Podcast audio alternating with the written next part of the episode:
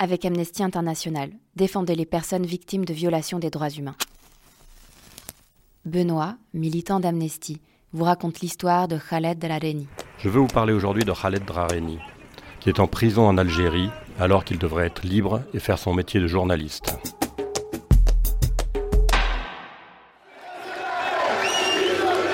Depuis le début du mouvement populaire en Algérie, le Hirak, en février 2019, Khaled est un des premiers journalistes indépendants à couvrir les manifestations pacifiques quotidiennes et les violences policières qui, hélas, y sont associées. Il est le directeur du site d'information Casbah Tribune et aussi le correspondant de TV5 Monde et de Reporters sans frontières.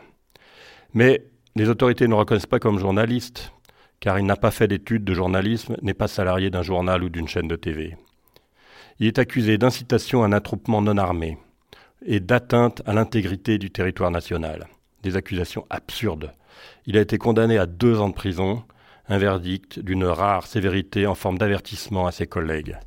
Il est enfermé dans la prison de Coléa.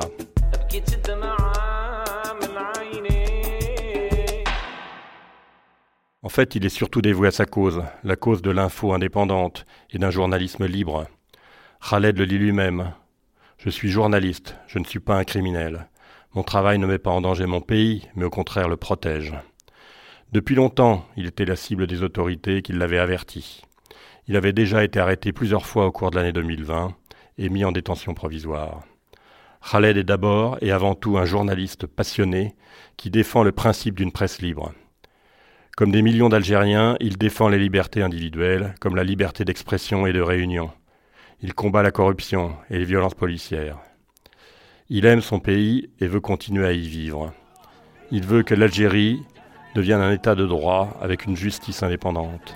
Il veut que l'Algérie change pour que tous puissent y vivre dans la dignité et la liberté.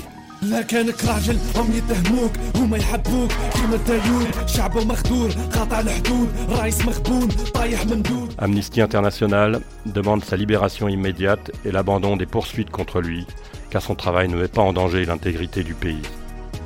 Vous pouvez aller sur le site d'Amnesty pour signer la pétition, pour trouver des informations sur Khaled, pour trouver les lettres à écrire au gouvernement pour accentuer la pression, ou pour lui écrire lui-même dans sa prison.